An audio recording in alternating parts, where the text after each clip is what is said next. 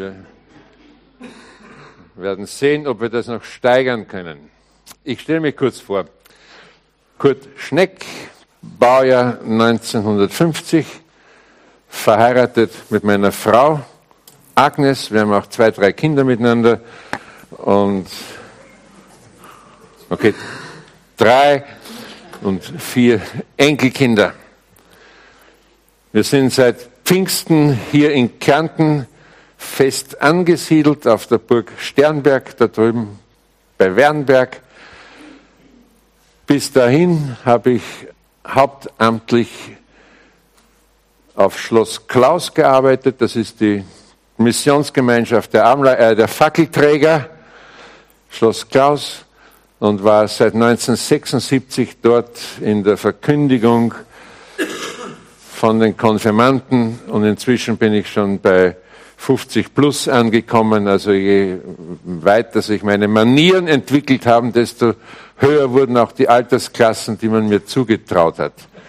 Ich habe viel Bibelschulunterricht gemacht. Ich bin sehr viel unterwegs, auch im Reisedienst in Österreich, Deutschland, ja, Rumänien, Albanien, Israel. Ich habe allerhand so äh, auf meiner Agenda. Und ja, sonst noch was Schuhgröße, Halsweite. Gut. Das können wir beim Kaffee besprechen. Das kostet aber extra, gell? Also das bin eingeladen worden, über einen Text aus der Bergpredigt Jesu zu sprechen. Und ich lese uns den Text vor. Es ist der Text über Salz und Licht. Er ist sehr bekannt. Matthäus 5, die Verse 13 bis 16. Ihr seid das Salz der Erde. Wenn nun das Salz nicht mehr salzt, womit soll man es salzen? Es ist zu nichts mehr Nütze, als dass man es wegschüttet und lässt es von den Leuten zertreten. Ihr seid das Licht der Welt. Es kann die Stadt, die auf einem Berg liegt, nicht verborgen sein. Und man zündet auch nicht ein Licht an und setzt es unter einen Scheffel, sondern auf einen Leuchter, so leuchtet es allen, die im Hause sind.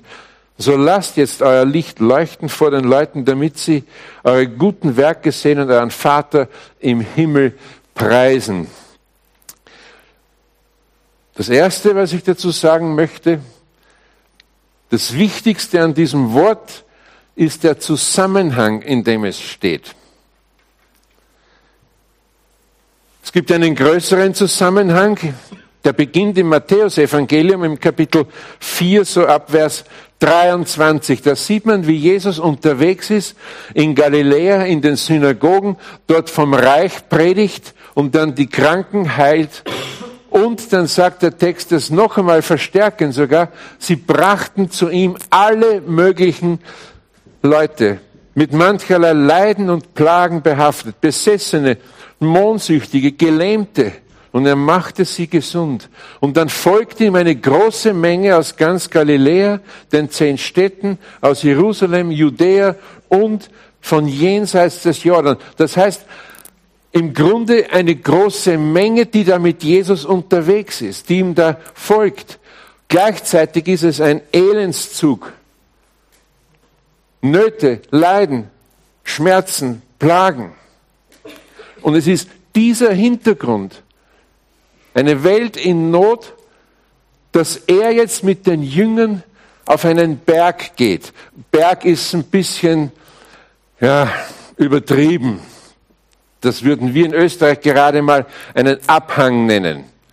Berg der Seligpreisungen am See Genezareth, das ist so ein Abhang. Wunderschöne Gegend, aber gut, ich will mit Jesus da nicht streiten, was ein Berg ist. Hat ja auch Matthäus geschrieben. Und da setzt er sich mit den Jüngern zusammen und lehrt jetzt die Jünger vor der Kulisse einer sterbenden Welt. Einer Welt voller Not, voller Bedürftigkeit, Elend, Krankheit, Tod, zum Teil auch moralische Verkommenheit, alles Mögliche. Er lehrt nicht das Volk,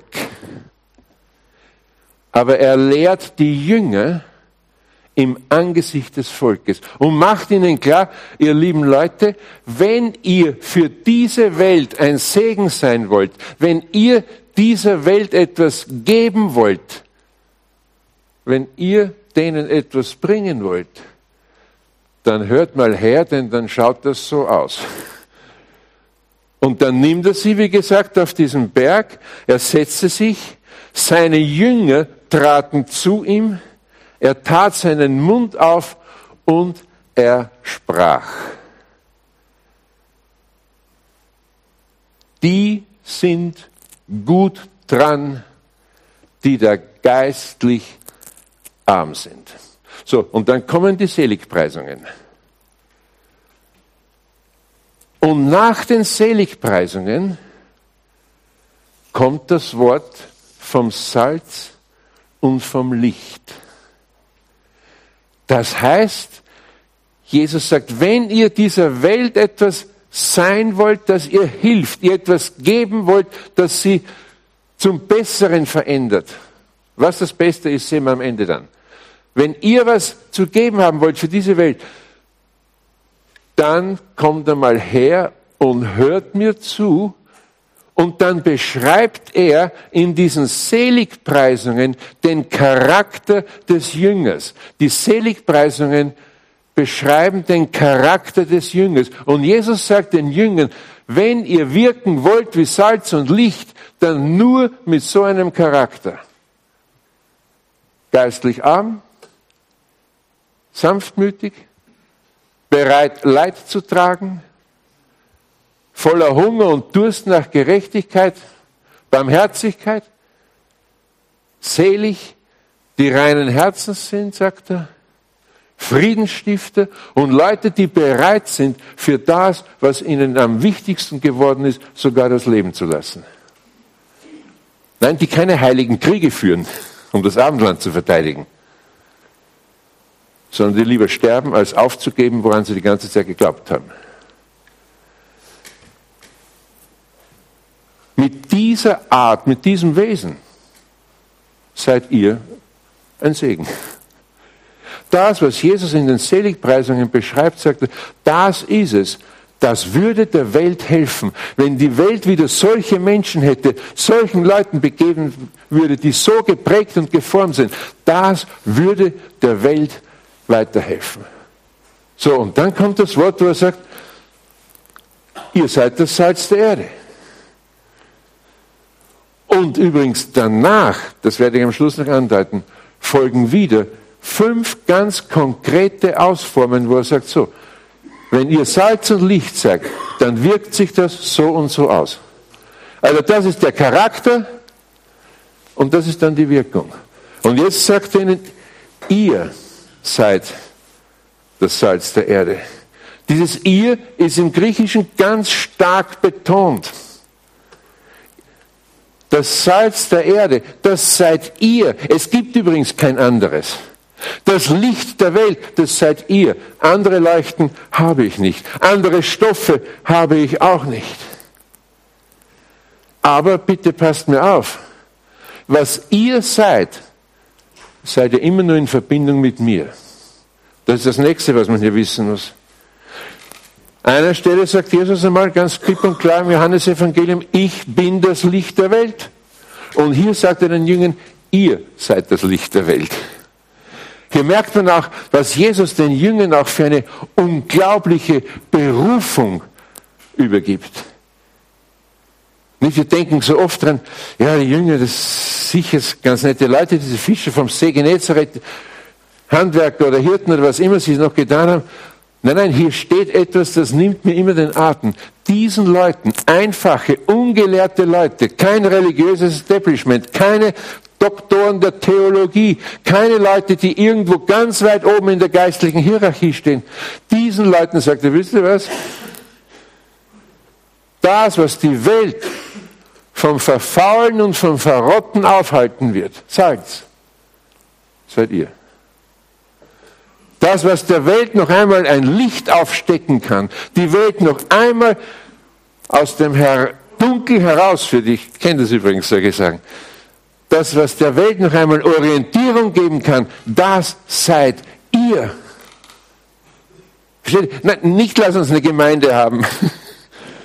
Nicht lass uns ein paar Leute zusammenbringen, die was singen wollen und Lobpreis und beten und Abendmahl sich versammeln. Nein, sagt Jesus, was ich mit euch vorhabe, heißt nichts anderes als, ich habe in euch das vor mir, aus dem ich etwas mache, das wird die Welt vor dem Verfaulen, Verrotten bewahren und das wird der Welt noch einmal ein Licht aufstecken, damit sie nicht in die Finsternis der Verlorenheit geht. Und liebe Leute, das seid ihr. Andere habe ich leider nicht. Und, sagt Jesus, ihr seid das. Er sagt nicht, versucht salzig zu sein. Er sagt nicht, versucht zu leuchten. Er sagt nicht, strengt euch an, schaut, wie ihr es hinkriegt. Er sagt, ihr seid das. Übrigens, ist euch dieser Ton bei den Seligpreisungen aufgefallen? Wo Jesus sagt, selig sind die reinen Herzen sind. Ich frage manchmal Leute, in Gemeinden oder wo ich unterwegs bin, auch mit der Bergpredigt, wer von euch hat denn ein reines Herz? Ich mache die Probe aufs Exempel. Wer von euch hat ein reines Herz? Hand hoch. Das ist ganz schwach. Wie wollt, anderen, wie wollt ihr dann Gott schauen? Habt ihr mal versucht, das so zu hören, dass Jesus den Jüngern sagt, die mit dem reinen Herzen sind schon selig.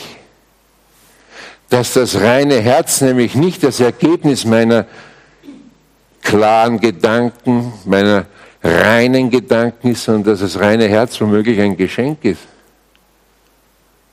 Und dass er dann den Jüngern sagt, also ihr seid unglaublich gut dran, denn ihr habt ein reines Herz. Nicht versucht es hinzukriegen. Die sind gut dran, die ein reines Herz haben, selig sind. So, ich probiere es nochmal. Wer hat ein reines Herz? Vielleicht geht es mir jetzt besser. Okay, es sind immer noch ein paar Widerständler hier, aber da, da müssen wir irgendwann was unternehmen. Versteht ihr? Was Jesus hier bringt, ist Zusage. Nicht einfach nur Anspruch, sondern Zuspruch. Die große Gefahr bei der Bergpredigt Jesu ist immer, dass man Gesetz hört. Du sollst, du musst, reiß dich zusammen. Sieh zu, wie du es hinkriegst. Und wir überhören ständig, dass die ganze Bergpredigt Jesu Zuspruch ist. Ihr seid das in Verbindung mit mir. Seid ihr Salz der Erde. In Verbindung mit mir seid ihr Licht der Welt. Es geht überhaupt nicht anders. So, und dann kannst du hergehen und sagen, wenn du es philosophisch willst, wenn das mit meinem Sein feststeht, können wir über das Tun reden. Ich muss erst wissen, was ich bin, damit ich eine Ahnung kriege, was ich kann. Habt ihr mal einen Appelbaum beobachtet? Wie der so Gummireifen hervorbringt? Ja, das Tun folgt ja aus dem... Nee, habe ich was durcheinander gebracht. Nein, ein Apfelbaum hat ein ganz bestimmtes Sein und das Sein produziert Äpfel keine Autoreifen. Aber sagt Jesus, verlasst euch darauf, wenn ihr mit mir verbunden seid, wird das bei euch herauskommen. Salz und Licht. So, ein paar Takte zu diesen beiden Bildworten. Ich liebe sie heiß, es sind wie alles notorisch schwierig und trotzdem ausgesprochen spannend. Und ich versuche ein paar Hinweise vor allem aus dem Alten Testament und auch aus dem Judentum zur Zeit Jesu ganz kurz zu geben, aus einem einfachen Grund. Man darf bei Salz und Licht nicht einfach so die freien Assoziationen laufen lassen. Nicht setzt euch zusammen und im Kreis und was fällt euch jetzt ein zu Licht. Nein, man muss die Sachen aus dem Judentum heraus verstehen. Denn Jesus hat zu Juden geredet. Jesus hat zu Leuten geredet, die bestenfalls in der heidnischen Diaspora noch eine Ahnung hatten, aber er hat vor allem zu, aus jüdischen Hintergründen aus dem Alten Testament herausgesprochen. Salz ist lebenswichtig. Gehört zu den Grundstoffen, die das Leben benötigt. Wasser, Feuer, Eisen, Weizen und Salz wird dazu aufgezählt bei Jesus Sirach. Hiob nennt das Salz sogar eine Würze. Aber es ist mehr. Es ist eine Kostbarkeit, weil es die Gewinnung nicht so einfach war und vor allem auch der Transport. Übrigens, bei uns in Österreich spricht man auch noch immer vom weißen Gold. Gell? Hallstatt und so, diese Ecken da. Salz ist eine Kostbarkeit. Und es ist vor allem ein Konservierungsmittel für Fisch und für Fleisch. Es ist lebenserhaltend. Es bewahrt vor Fäulnis und Verderben. Salz wirkt vor allem dem Verrotten und Verfaulen entgegen. Das ist eine der Hauptfunktionen.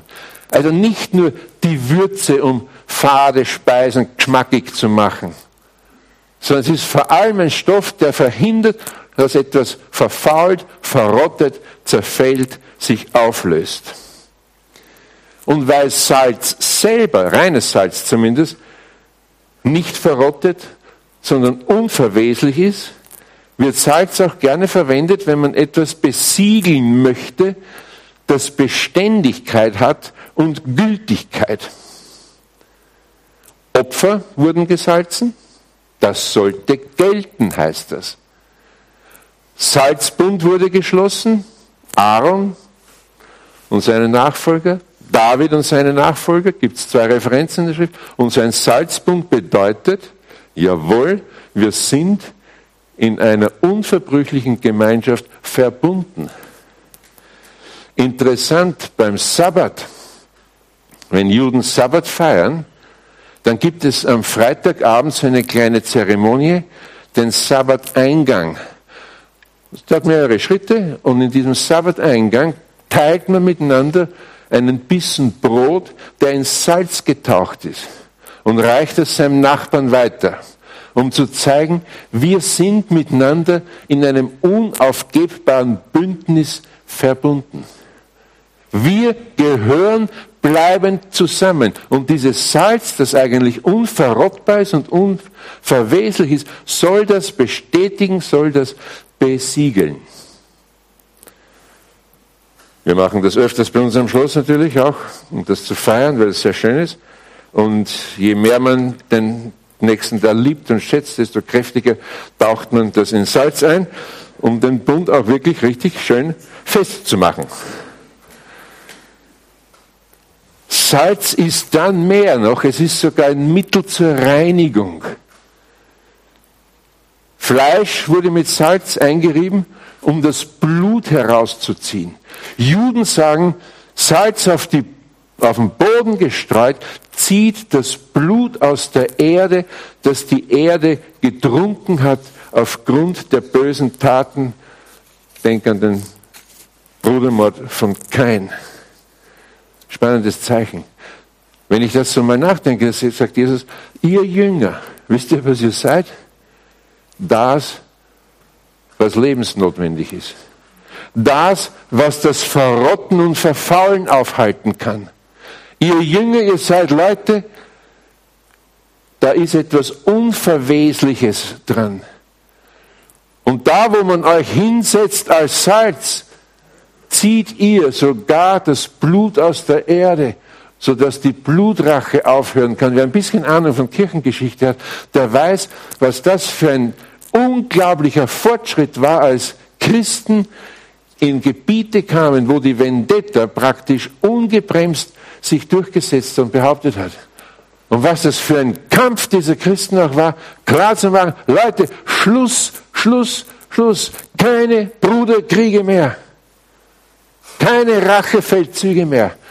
Und es ist nicht umsonst, dass die erste dieser sogenannten Antithesen, wo es um die neue Gerechtigkeit geht, ausgerechnet vom Zürnen und von der Vergeltung redet wo Jesus sagt, liebe Leute, bei euch ist Schluss mit dem Zirkus.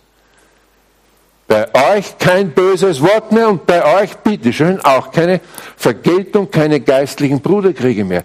Ihr seid Salz. Und Salz entzieht der Erde das Blut, das sie gesoffen hat. Bei euch kann das aufhören. Und natürlich Bund. Ihr seid Salz der Erde, ihr seid noch einmal mein Bundesangebot an diese Welt. Ihr seid vor allem das Bundesangebot an Israel. Tja, sagt Jesus, das ist ganz blöd, wenn das Salz nicht mehr salzt. Die Erklärungen zu dem Thema sind Legion. Wahrscheinlich geht es um eine ganz einfache Sache. Reines Salz konnte seine Salzkraft tatsächlich nicht verlieren.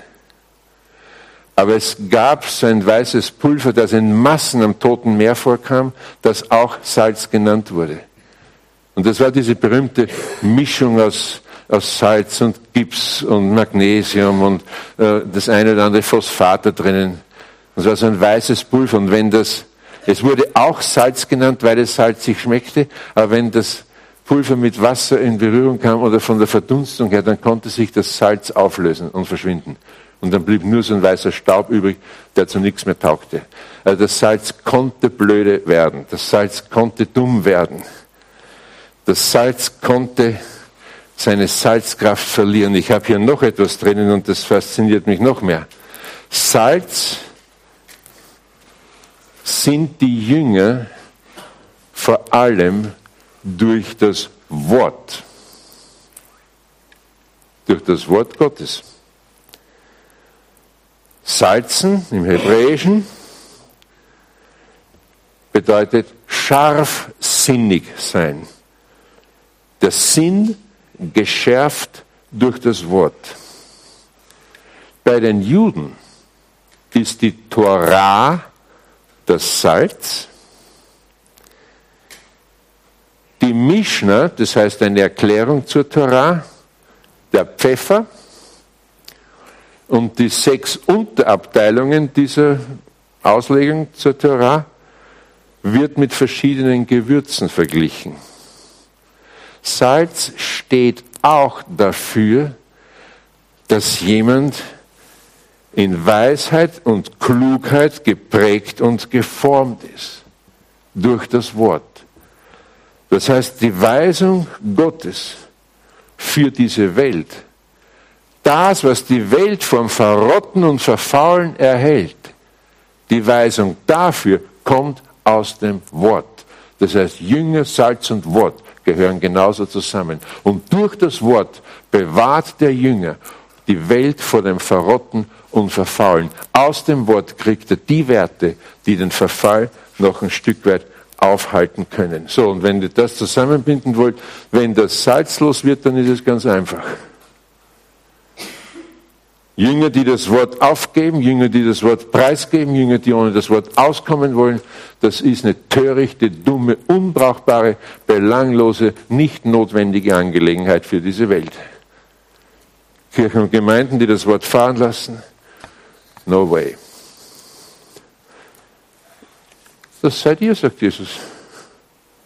Salz und Licht.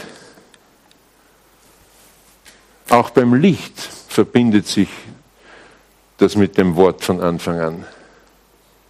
Licht ist das Erste, was Gott schuf.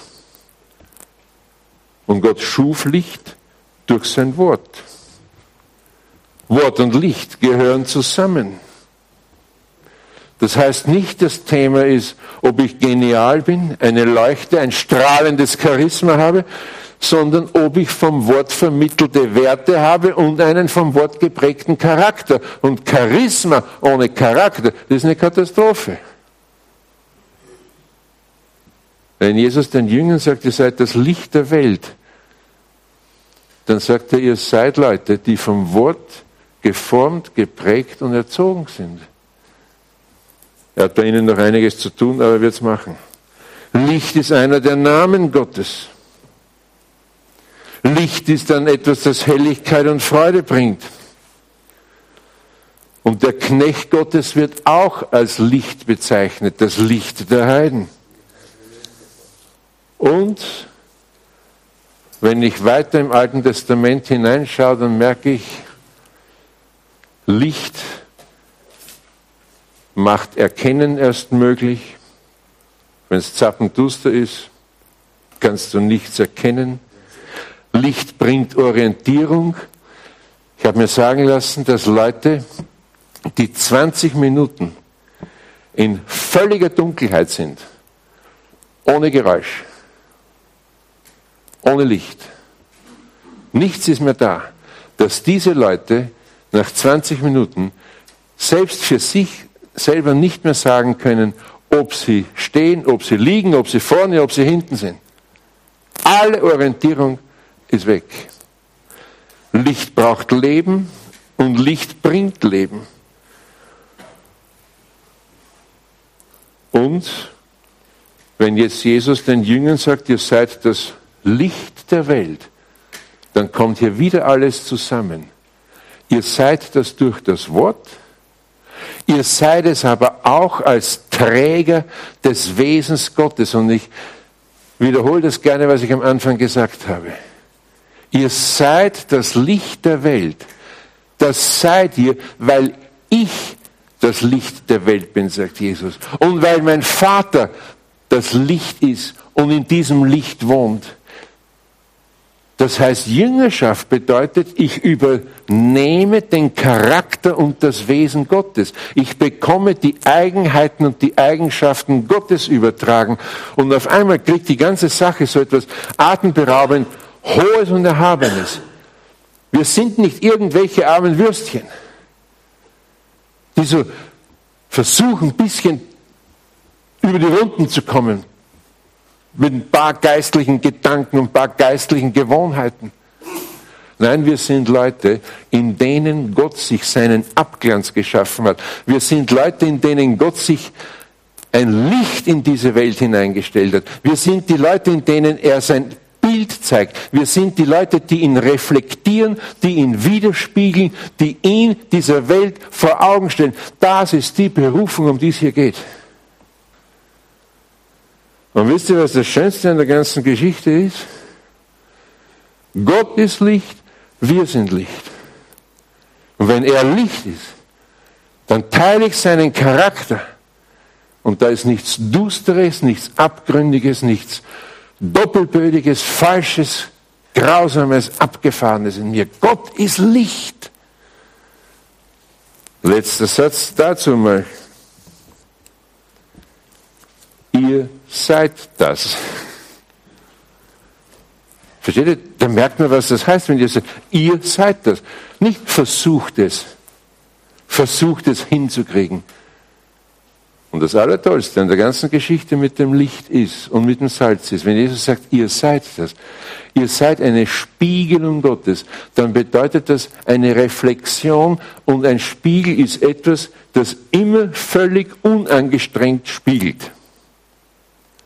Habt ihr schon mal einen, einen gestressten Spiegel erlebt? Also gut, wenn ihr mein Gesicht sieht, ist jeder Spiegel gestresst, gebe ich zu.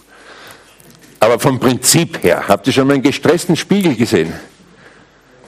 Ein, ein Spiegel, der sich bemüht, das Bild vom Hans gell, hervorzubringen. Was muss ich tun, damit sein Bild sichtbar wird? Ich brauche es nur zu ihm drehen. Schreck dich nicht. Das bist nur du. Entschuldige. Jeder Spiegel spiegelt mühelos. Strengt sich nicht an. Er muss nur so ausgerichtet sein, dass das, was an Licht, an Schönheit, an Herrlichkeit, an Weisheit und Freundlichkeit von Gott kommt, auf ihn einfällt und dann spiegelt er es weiter. Mühelos. Das ist das Geheimnis, das für meine Begriffe hinter der Bergpredigt steht. Es ist die herausforderndste Predigt, die es gibt. Oh ja, aber sie ist lebbar, weil Jesus sagt, alles, wovon ich hier rede, bin ich bereit, in euch zu wirken. Sondern lasst ihr euer Licht leuchten, setzt es nicht unter den Scheffel, da steht noch eine Bedeutung im Hintergrund, wahrscheinlich ist der Scheffel nicht nur der Topf, den man drüber stülpt, sondern das Scheffel ist auch so ein Pott, 39 Liter war das, den man zwischen der Öllampe und der Bett stattgestellt hat, sodass noch Licht im Haus war, aber ich habe es nicht mehr gesehen, äh, damit ich besser schlafen konnte. Und da sagt Jesus, achtet mal drauf, dass das Teil nicht irgendwo hinter den Scheffel gerät, dass es nicht mehr sichtbar wird, dass es von den Dingen des Alltags überfahren wird. Und ihr seid eine Stadt auf dem Berg, unübersehbar. Zufluchtsort, Anlaufort. Zu euch kommt man. Bei euch sucht man Schutz und Geborgenheit. Euch sieht man, zu euch wird man hingehen. Jetzt könnte man die ganze Geschichte sehr viel weiter treiben und aufrollen.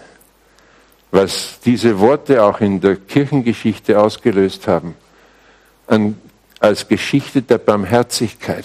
Doch Christen waren das Salz und haben die Welt vom Verrotten schon einmal gerettet. Die Antike war nicht schnuggelig.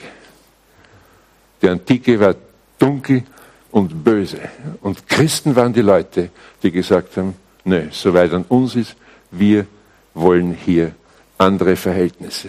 Aber noch viel mehr war wichtig, nicht nur die Taten, sondern auch die Worte, damit eine Welt nicht nur ihr Wohl bekommt, sondern auch zum Heil findet. Wie gesagt, aber da öffnet sich die Sache ganz weit. Salz der Erde, sagt Jesus, seid ihr. Licht der Welt, seid ihr. Die Stadt, zu der man hingeht, seid ihr. Ihr seid es nicht aus euch, ihr seid es als Reflexion. Ich schaffe das in euch. Ich wirke das in euch. Und weil ihr das seid, lasst euer Licht scheinen. Und dann dürft ihr leben, wie Paulus das einmal sagt, als etwas zum Lob seiner Herrlichkeit. Und Lob seiner Herrlichkeit heißt nichts anderes. Wer dich sieht, fängt an, Gott zu loben. Das ist eine Sache, um den Tag zu gehen. Nicht? Wer dich sieht, dem fällt es leichter, an Gott zu glauben. Wer dich sieht, hat eine Gottesbegegnung. Leider so ernst sind die Dinge. Nicht irgendwelche Frömmigkeit, sondern ernst machen damit, dass wir tatsächlich etwas sind zum Lob seiner Herrlichkeit. Und dann dekliniert Jesus das mit den Jüngern weiter durch. Jetzt achtet auf die Art, wie ihr miteinander redet, dass ihr keinen Streit habt, dass ihr das Bild von der Frau verändert, dass ihr eure Ehen in Ordnung hält, dass ihr wahrhaftig seid, ja, ja, nein, nein, dass ihr euch zur Not sogar übervorteilen lasst und die andere Wange hinhält und dass ihr eure Feinde liebt. Das ist die Gegenkultur, die Jesus nach diesem Licht- und Salzding beschreibt und sagt, das eine ist euer Charakter, Seligpreisungen. Das ist Salz und Licht. Und so wirkt sich das aus. Möchte Sie lassen, mit euch die Hände falten und beten.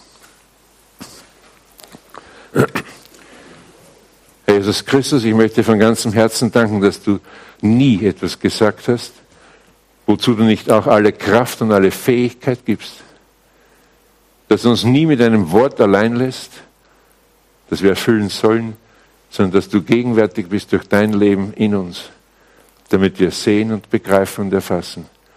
Wir leben nur aus, was du in uns hineinlegst. Ich danke dir dafür, dass das so geordnet ist bei dir und dass wir dich spiegeln dürfen in dieser Welt, mühelos, aber dass dann wirklich auch dein Licht aus uns herausscheint. Amen.